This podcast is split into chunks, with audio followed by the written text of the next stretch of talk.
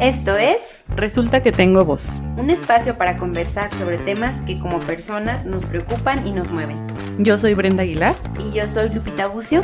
y queremos tener contigo un diálogo en confianza. Hola, ¿qué tal? ¿Cómo estás? Nos encanta que nos estés escuchando en otro episodio más de Resulta que tengo voz. Hace mucho que no decía Resulta que tengo voz, pero nos, nos encanta que estés aquí escuchándonos. Si es el primer episodio que estás escuchando, regresa a escuchar los anteriores, te van a encantar. Oye, nadie podría dar un intro así de extasiada. Televisa, contrátenme. Hoy tenemos un tema equivalente para para mí de dudas, como tú tenías dudas en el tema de la vulva. De la vulva. Va. Aquí yo hago las preguntas, señores.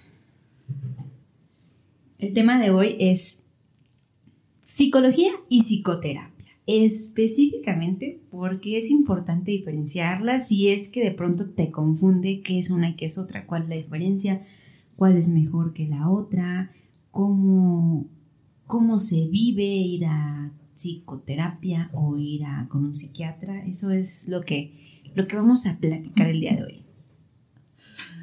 Ok, ¿por qué te mueve tanto este tema? Porque para mí el tema de la salud mental es un tema muy nuevo en mi experiencia. Nuevo en el sentido de que recuerdo vagamente que cuando estaba en la facultad de medicina, de hecho tuve una, una materia que se llamaba psicología eh, médica pero era como para mí era como una materia de, de, no sé, de llenar cuestionarios y, o sea, algo como totalmente superficial que de verdad, o pasé de noche, disculpe a mi profesora que, que sí fue así, pero, pero no, no lo vi como algo tan profundo como lo sé que es ahora, ¿no? Y, todavía... Eh, creo que los terapeutas actualmente están como muy poco reconocidos y que todavía se confunde mucho el hecho, el hecho de, ah, conozco un psicólogo y conozco un psicoterapeuta y la función de los dos, o sea, sin, sin minimizar ninguna, porque cada uno tiene función, pero, pero me, me genera mucho, muchas dudas en el sentido de que de que para mí la salud mental es algo de recién atención. Sí. Yo lo he tomado más como en el sentido de estas, el que no ha habido estas diferencias o esta diferenciación. Creo que puede ser también como hemos normalizado decir voy al doctor. Que el doctor, o sea, puede ser desde un especialista a un médico o no sé, otras cosas, ¿no? Sí, de hecho esa analogía que usas a veces me gusta, ahorita no la platicas. Pero, pero, como igual y antes de profundizar, también me gustaría tocar el tema de que, cómo, a lo mejor el no, el no, no diferenciar claramente qué es uno y qué es otro, cuando requerimos atención de uno o cuando de otro, o los dos, no sé. Eh, y ese, ese desconocimiento eh, se debe un poquito a, a, nuestra cultura pues tan tan tabú de lo que es la salud mental o sea medio medio en términos generales se supone que físicamente nos cuidamos a veces más o sea es más normal o más aceptado más aceptado decir ah voy al médico a un chequeo pero difícilmente decimos, ah, voy a terapia, a un chequeo, ¿no? O, no me he sentido bien emocionalmente y voy a empezar a ir a terapia. O sea, difícil, no quiere decir que no suceda, claro que sucede, pero difícilmente lo expresamos con la misma naturalidad. Sí, que yo creo que, bueno, sí es mucho de nuestro país. Sí. Pero sí, la salud mental se ha quedado pues muy por debajo de, de las otras áreas de salud no solamente médicos, ¿no? Sino también nutriólogos, odontólogos. Sí, fisioterapeutas. Sí. Eh, hace poquito vi en un, no me acuerdo si era, era algo para pagar, pero te hacían un descuento si estabas ¿Asistiendo a salud. terapia? No, Ah. si eras parte del sector salud, que para ellos era médico o nutriólogo o nutrióloga. ¿no? Y, y pues es un claro ejemplo de que es muy difícil que, que podamos meter la salud mental en nuestra cultura. Cada vez es, o sea, va progresando, Cada vez ¿no? más. pero ojalá llegáramos a un punto donde, donde hubiera gente capacitada eh, al alcance de más personas. Y que además no sea algo satanizado o algo que sea que tenga que ser secreto. Algo señalado. Ajá. Sí, y, y, por ejemplo, respecto a esto de, del área de la salud, hace muy poquito tiempo, pero muy poquito de verdad, vi un, un meme que decía, que de hecho era un tweet, alguien lo retu- retuiteó, así se dice. Perdón, soy old school. Ah, sobre cómo, cómo se atreven a poner la salud en manos de... Es que tendría que ver, que encontrarlo, pero ¿cómo se atreven a poner la salud en manos de quienes no cuidan su cuerpo, no duermen bien, no... Ah, sí, sí, sí, sí lo vi, sí lo vi. Y que hacía énfasis a los médicos o las médicos que, que no se cuidan, ¿no? Aquí lo tengo. Vamos a encontrarlo. Qué irónico que una manga de sedentarios, malnutridos, adictos a la cafeína, que duermen en promedio cuatro horas al día y padecen depresión subclínica, tengan el trabajo de recomendar a la población en general llevar un estilo de vida saludable. Y es, o sea, es tan cierto porque e- eso es muy real, sobre todo en el periodo de formación y bueno, también un poquito después, no, no, no me dejarás mentir. Que el periodo de formación es muy largo, o Sí, sea, más o menos entre, pues depende de hasta a qué nivel quieras llegar, pero pues 11 años, o sea. Sí, ya se te vuelve algo cotidiano. Ajá, y es lo que en algún momento hemos platicado, no tiene que ver con el tema, pero te haces medio adicto al tema de siempre estar haciendo algo, ¿no? Y que no siempre es, puedes estarte engañando que es productivo, pero a la, a la larga no es tan productivo para ti, ¿no? Pero, o sea, eso es muy real, ¿no? Y en base a esto, lo que me gustaría en- enfocarme es que muchas veces el área de la salud padecemos depresión y somos el, los que menos importancia le damos, ¿no? O sea, al- o los que más parches utilizamos malamente. O sea, hablando de parches, pues antidepresivos, este, ansiolíticos, cuando la verdad, no digo que tengan sus indicaciones y, y- y por eso están los psiquiatras, pero cuando muchas veces empiezan con, con situaciones que en psicoterapia se podrían manejar, ¿no? Sí, yo creo que es igual de este lado, del lado de, de la psicología, porque de hecho acá en, en mi círculo he visto varios memes sobre eh, cuando llegas al primer día de clases y dices, ¿por qué, ¿por qué te gustó psicología? Ah, pues porque me gusta ayudar a las personas. Y como haciendo hin- hincapié en que pues no es cierto, ¿no? O sea, tienes un montón de problemas y ya no sabes ni por dónde y tienes que estudiar psicología para entender tus problemas o para solicitar ayuda. Eh, yo creo que sí, pero también creo que hay muy pocas, bueno, es que no quiero decirlo como una realidad, ojalá que no sea una realidad, pero yo creo que no todos los psicólogos o psicólogas asisten a terapia. ¿Por qué? Pues porque es confrontativo, porque es doloroso, porque y porque es tabú. Entonces, eh, se esperaría que fuera así, pero no necesariamente. En el mejor de los casos, pues sí, sí, sí tratas de hacerlo en parte porque trabajas sobre eso, pero también pues porque empezaste a estudiar psicología, o sea, ahí está, ahí está ya tu señal. Entonces, pues vamos al grano. ¿Qué dirías que es la psicología y, por otro lado, qué es la psicoterapia? A ver, no lo tengo aquí, ¿eh? O sea, yo te voy a decir lo que yo recuerdo. Ya. soy ese tipo de, libro, ¿eh? Soy ese tipo de persona y como tú dijiste hace rato, espero que mis maestros y docentes no me estén escuchando y si me escuchan me perdonen.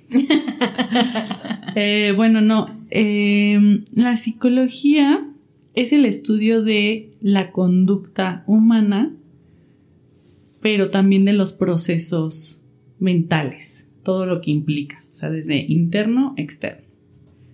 Y la psicoterapia es una área de la psicología, viene de la psicología clínica para el tratamiento de, de diferentes situaciones.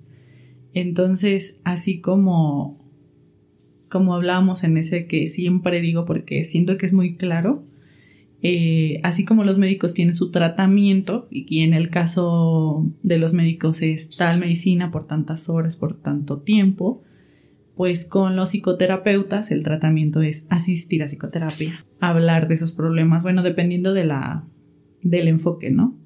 Y por un tiempo específico o no tan específico, dependiendo de, de la situación, del enfoque, de la vertiente, todo, de la persona. Ya, yo estoy por terminar una maestría en sexualidad y equidad de género y me gustaría traer la colación porque un día tuvimos una clase respecto a que si que es un terapeuta, ¿no? O sea, porque también este, este de sexualidad puede haber terapeutas sexuales y esto lo, bueno, lo relaciono con esto que dices, ¿no? A ver, psicólogo, el tema del desarrollo de, de la mente humana, pero el psicoterapeuta se enfoca en hacer una terapia particular para este ser humano y su desarrollo y su problemática. problemática ¿no? Sí. Y hay terapeutas en un montón de áreas, pero eh, el psicoterapeuta se enfoca en su temática, su desarrollo mental, sus cambios particulares. Sí. Y cómo va a ir guiando, guiándose o, bueno, sí, autodescubriéndose o, o, o creciendo en ese proceso, ¿no? de la salud mental de ese individuo. Sí, sí, sí. Su misma terapia. Por lo cual ninguna psicoterapia, bueno, además de que están sus vertientes, que eso ahorita nos los vas a platicar, como cuáles son las áreas de una y de otra, pero pues ninguna terapia, o sea, si yo voy con el, incluso si voy con el mismo psicólogo que mi vecino, pues no van a ser iguales, ¿no? Debido a que tenemos procesos mentales diferentes, ¿eso entiendo? Ajá, sí. O sea, no, no, no o sea, lo, como lo asocio diciendo a que a lo mejor yo pudiera usar el mismo medicamento para dos personas, para una misma enfermedad, pero la terapia es tan compleja o no tan amplia y tan variada que aunque pareciera que son los mismos casos, no, nunca va a ser la misma terapia, ¿no? Sí, nunca es la misma situación, ni la misma persona, ni las mismas experiencias. Y es, por eso donde que... me da tanta curiosidad, o sea, ¿cómo, Sí, es por eso que es tan difícil también, porque siento que mucho se, nos ha criticado el, tener la respuesta siempre de depende. Oye, si tengo este problema con tal familiar, ¿crees que debería dejar de hablar con esta persona? Depende. Eh, digo, para empezar, pues nadie, lo mejor es no aconsejar, ¿no? Pero es por eso que se hace tan complejo, porque depende mucho de la situación y no es como en la práctica eh, médica que se, se rigen por, si lo entiendo, por síntomas y esos síntomas te dan la probabilidad de que tengan tal enfermedad y para esa enfermedad hay un tratamiento específico. Pues acá no, acá no funciona así. Entonces, bueno, eh, ¿Por cuál duda quieres empezar? Me gustaría saber si son las mismas áreas de la psicología que de la psicoterapia o cuáles son las áreas de cada una. Mm, bueno, ya como ya dijo Lupita, a mí me encanta decir esta analogía y ni me dejó decirla al inicio porque ya todos se iban a ir después de la analogía, pero eh, siento que es muy práctica y muy fácil de, de entender. Pero bueno, la psicología o un psicólogo o una psicóloga es como un médico general. abarcamos la generalidad de la conducta humana, la generalidad de sus procesos mentales. Pero si tienes un problema vaginal, pues vas con un especialista, que es un ginecólogo o una ginecóloga. Es lo mismo en, esta área. Los psicólogos estudiamos, o, o las psicólogas estudiamos lo general de la conducta humana y sus procesos mentales, pero ya si es algo más específico, entonces te conviene ir a cierta área o con cierto especialista. Entonces, la psicología tiene diferentes áreas y bueno, esto también depende del autor y de los años y de los que se van aumentando, pero en general está lo clínico, o sea, aquello que, es la psicoterapia, eh, los psicólogos que están en hospitales, esto es como de lo clínico, lo educativo que están en las escuelas, sea del nivel que sea, eh, lo social, que se encarga más como de hacer proyectos para, para ponerlo en masa, que también tiene que ver con la conducta, pero ya en un grupo, ¿no? Y lo laboral, que esto es para, para empresas, para reclutamiento de personal, para capacitaciones. Esos son como los generales. Entonces, en la psicoterapia está dentro del área de la psicología clínica. Ajá, pero hay muchos diferentes enfoques. Hay psicoterapia familiar, hay psicoterapia de pareja, en el individual hay, eh, pues sí puede ser el sexual, pero también hay enfoques como de gestalt, humanista, cognitivo-conductual, psicoanálisis. Todos estos son psicoterapias. Corporal. Corporal, ajá. Todos son psicoterapias y todos son una forma de tener un tratamiento, pero depende de la situación, depende de la persona, el que mejor te acomoda. Todos sirven. Todos sirven si eh, pues está una persona capacitado haciéndolo y si es para ti esa la mejor opción y si también eh, la situación da para resolver según el enfoque. ¿Y cuál sería la manera, digamos, que entiendo que este proceso no se lleva así, pero existiría una manera de, de a ver, yo voy primero con un psicólogo y él me puede, podría orientar para saber cuál es mi mejor psicoterapia o cuál me, brindaría más, más ayuda, o es como llegar a la psicoterapia y probar si te funciona o no te funciona. Bueno, las dos formas se pueden hacer, depende mucho de, de las circunstancias y de los recursos que haya. Algo súper importante en eso que dices de recursos, y a lo mejor lo quiero tratar ahorita para que no se nos pase, es que incluso a nivel institucional, es que yo digo, si hay en una clínica, hablemos en una clínica a nivel institución, o sea, los públicos, si hay un, una clínica con 10 consultorios médicos, a veces, la gran mayoría de las veces cuando nos va bien en ese tipo de unidades, hay un consultorio de salud mental. O sea, es, es, como esa desproporción que pensando en esa distribución, no, ya no me sorprende tanto el hecho de la estadística que diga que de toda la población mexicana, en el 2000, en, antes de la pandemia, solo el 1% va a terapia. O sea, si tienes 10 consultorios médicos y uno para salud mental disponibles para la mejor población abierta, pues sí, o sea, tus niveles de atención e incluso tus niveles de, de metas para salud mental pues van a ser muy bajos, ¿no? Porque la atención pública para salud mental es, es muy reducida. O sea, hablando ya de política, el recurso es nada para la salud mental, ¿no? Entonces, por eso a veces, la verdad, el tema de salud mental y de psicoterapia, estamos hablando de que es pues, de privilegiados, ¿no? O bueno, no sé, sí, me gustaría escuchar tu opinión respecto a eso. Adiós. Yo,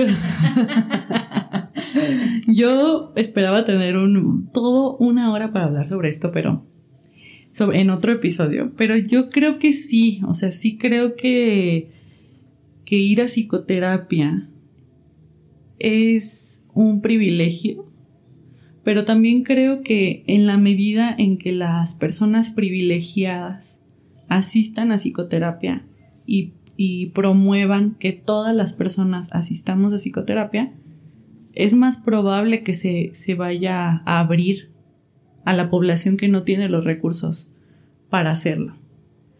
Ahora, la atención psicológica es más fácil obtenerla porque está en estas instituciones de gobierno de forma gratuita o porque hay ciertos centros donde te la dan a muy bajo costo.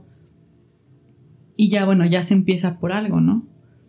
Pero de, de ahí a dar el brinco a la psicoterapia ha sido difícil.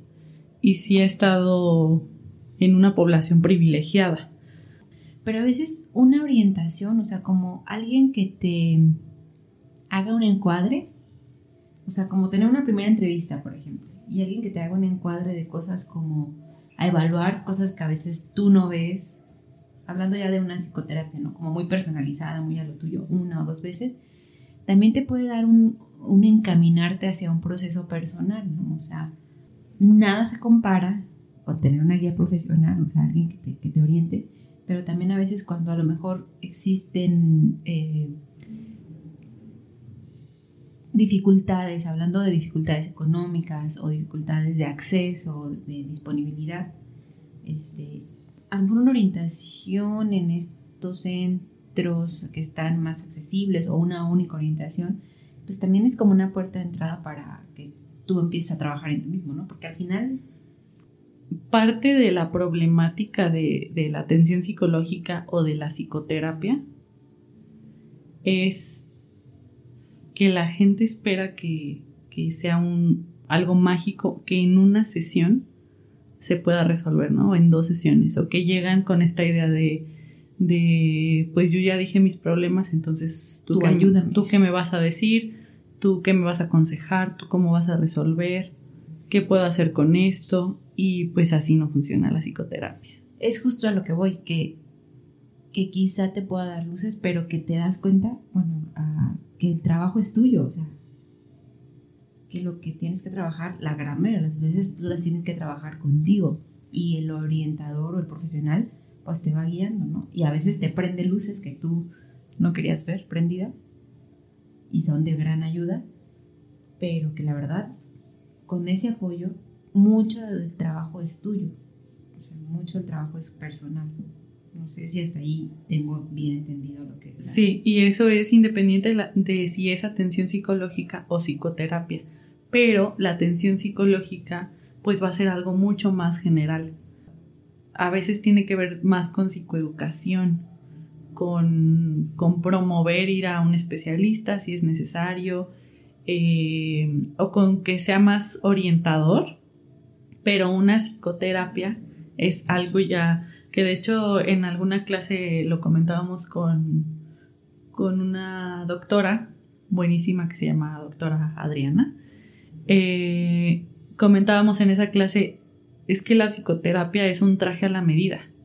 Entonces, va a ser muy diferente y es un proceso totalmente diferente que tú vayas a que te hagan un traje a la medida con tus posibilidades, con tus recursos, con, lo que quieres solucionar, a que si vas a una tienda que está por tallas, ¿no?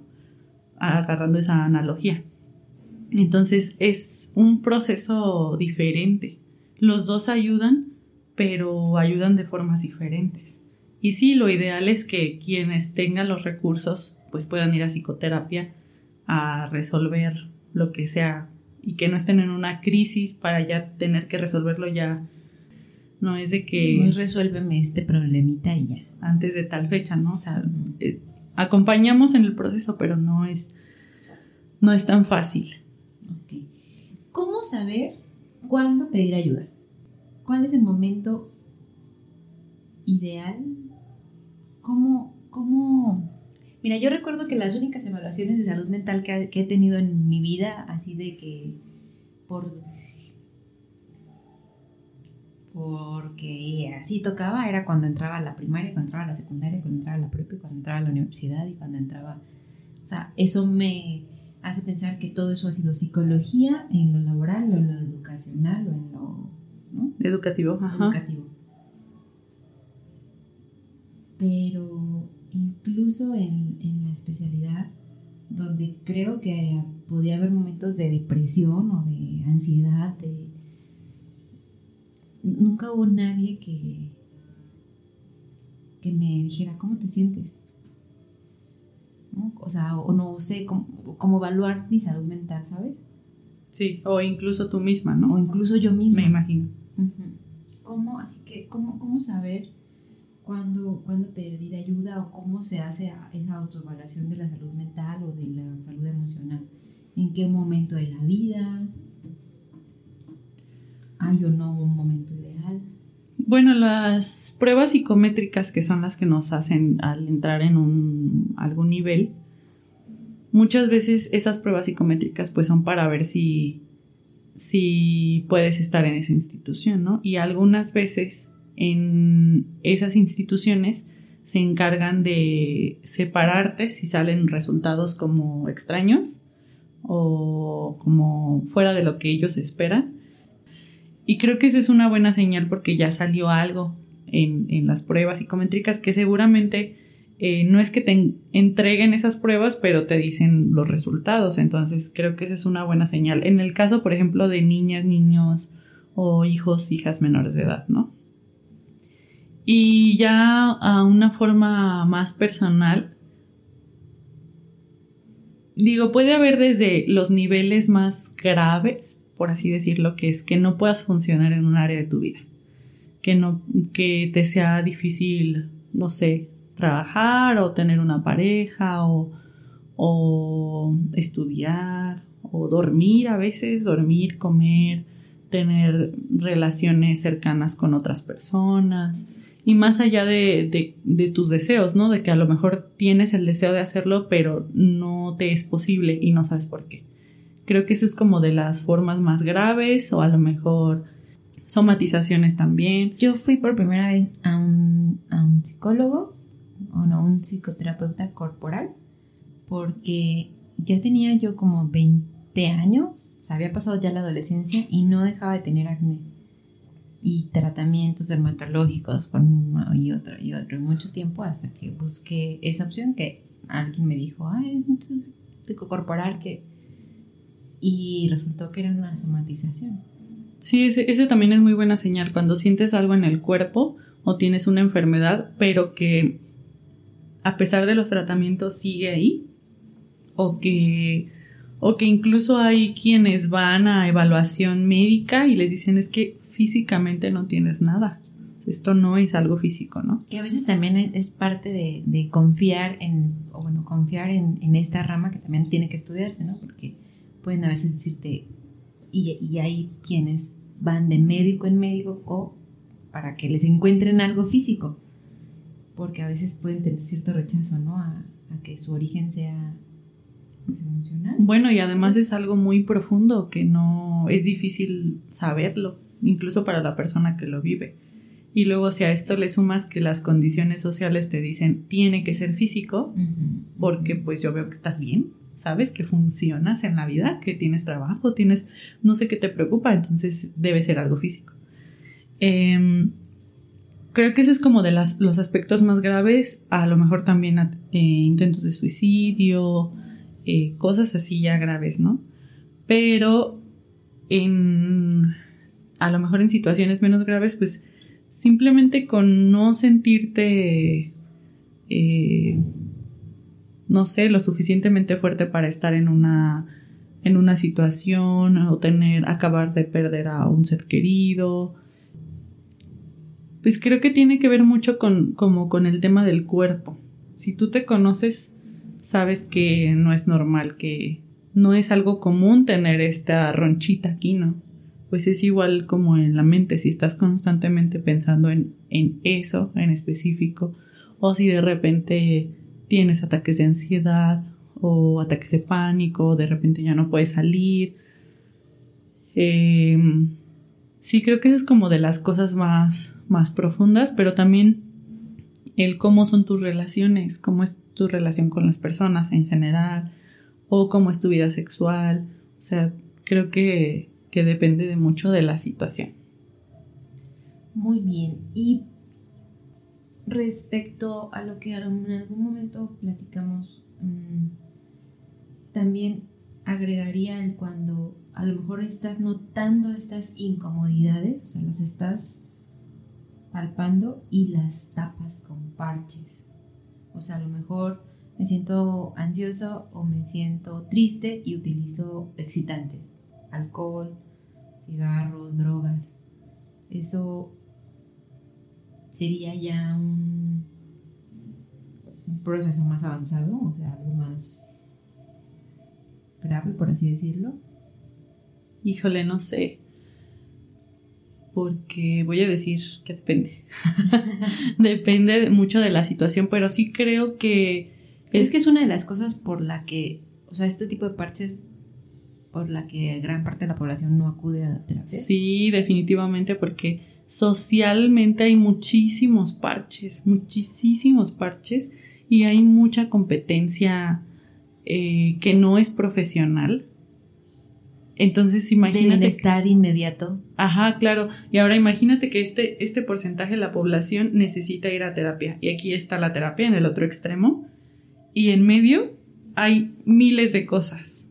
Desde comida, bebida, em, diversión, tiempo diversión, drogas, alcohol, sexo, Pero redes bueno, sociales. También después están las pseudoterapias o el echaleganismo o sea, hay muchísimos filtros, muchísimos filtros y entonces es muy difícil que una persona acceda a un proceso psicoterapéutico como primera opción. Seguramente ya intentó mil cosas, mil cosas de hablar con gente o de, o de taparlo con otra, otros medios y como ya no puede más, llega a psicoterapia, ¿no? Pero es también creo que parte de nuestro ambiente y nuestro contexto que nos ha dicho, ay no, te sientes mal, ¿por qué no intentas esto? ¿Por qué no intentas lo otro? ¿Por qué no te metes este tallercito que te dice sobre curar tus heridas en la infancia? Y no digo que no, no sirvan, ¿no? Pero son generalidades. Regresamos a lo mismo. Y que muchas, o sea, como dices, no que no lo sean, ojalá sean parte de llevarte a entender que Justo, que esa es la idea, ¿no? Bueno, yo espero que esa sea la idea de, estos talleres en general o de, o de tomar, no sé, un como una especie de retiro o algo así, ¿no? Que, que te enganche a la idea de, ah, ok, ahora voy a ir. algo más. Voy a ir a ver qué pasa conmigo específicamente. Muchas veces lo que pasa es que calma el síntoma, calma la situación y entonces te sientes bien otra vez, otro ratito, aguantas más y dices, ah, pues me espero, ¿no? y, así sucesivamente. Entonces, pues es, muy difícil, o sea, si, si, tomamos en cuenta los recursos, el contexto, eh, los parches, pues digo, ahora que lo pienso, no sé cómo hacemos para tener trabajo. Pero, pero sí tenemos porque precisamente eso es algo mucho más especializado y, y, y, se nota. Y porque también en, digo, toda la población en algún momento están hartos de estar hartos. O sea, hay gente que, que de verdad tenía un proceso muy largo para llegar, o sea, para como tener ese tope y que muchas veces puede ser, incluso en procesos espirituales, ¿eh? yo no dudo para nada que muchos puedan ser procesos espirituales que te vayan guiando, o sea, que te vayan como acercando a esa, a esa meta. ¿no? Entonces, este, pero, pero sí, entonces entendiendo esto, ¿no? ya no es tan descabellado el, el por qué una página encontramos que decía que solo el 1% de la población mexicana va a, terapia. Y seguramente es atención psicológica, o, no sé, ¿no? Pero no creo que, no sabemos, es que ese, es justo el tema. Que a mí, para mí el objetivo de este episodio es justamente eso, ¿no? Que entendamos que atención psicológica no es lo mismo que psicoterapia. Eh, no es que una sea más o menos que la otra, sino que eh, pues la atención psicológica es algo más general y puede ayudar, pero sí a veces se necesita pues de un especialista y del enfoque que, que, que mejor te convenga, que mejor te quede y que ayude a tu situación. Exactamente. Entonces, pues, como esa conclusión de saber que no hay mejor. Cada uno es para situaciones diferentes y uno para situaciones más generales y otro para situaciones más específicas, ¿no? Y que deberás idealmente buscar ese traje a tu medida, ¿no? Y en el saber cómo y saber con quién, eso está... tienes, tienes otra hora de tu tiempo.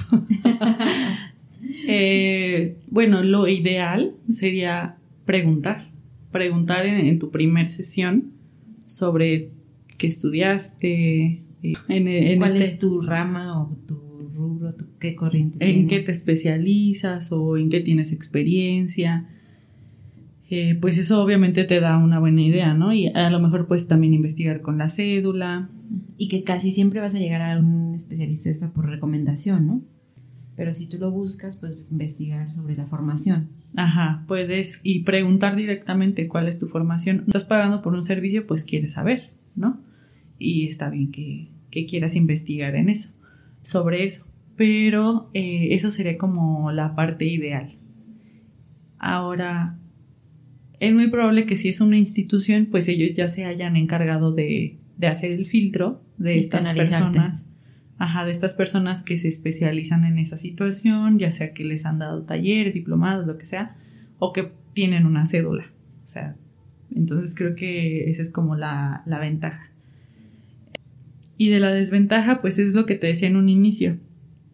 Los psicoterapeutas deberíamos ir a psicoterapia y tener un supervisor cuando estás empezando o una supervisora. Entonces, el supervisor o la supervisora pues te ayuda en los casos cuando de repente hay puntos ciegos.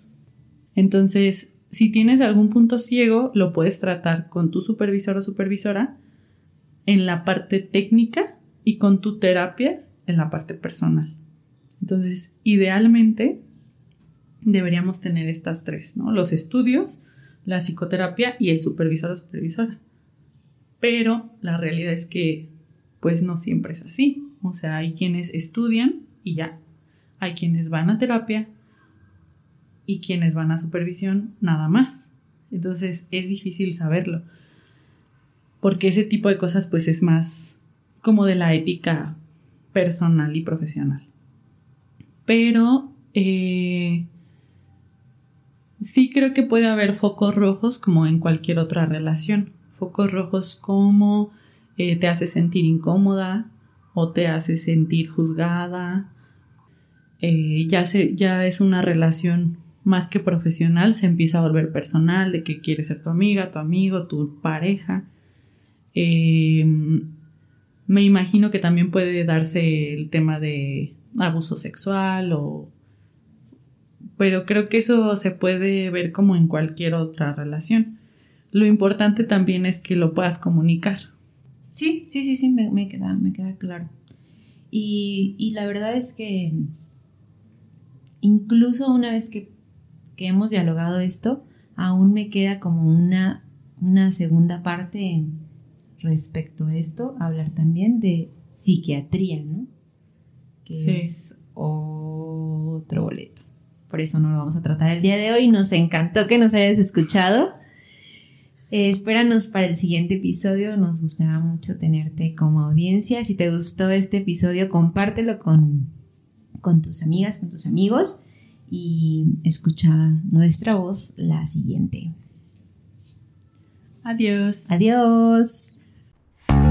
Gracias por escucharnos. Si te gustó este podcast, ayúdanos a compartirlo y síguenos en nuestras redes sociales. Nos encantará leer tus comentarios. Hasta pronto.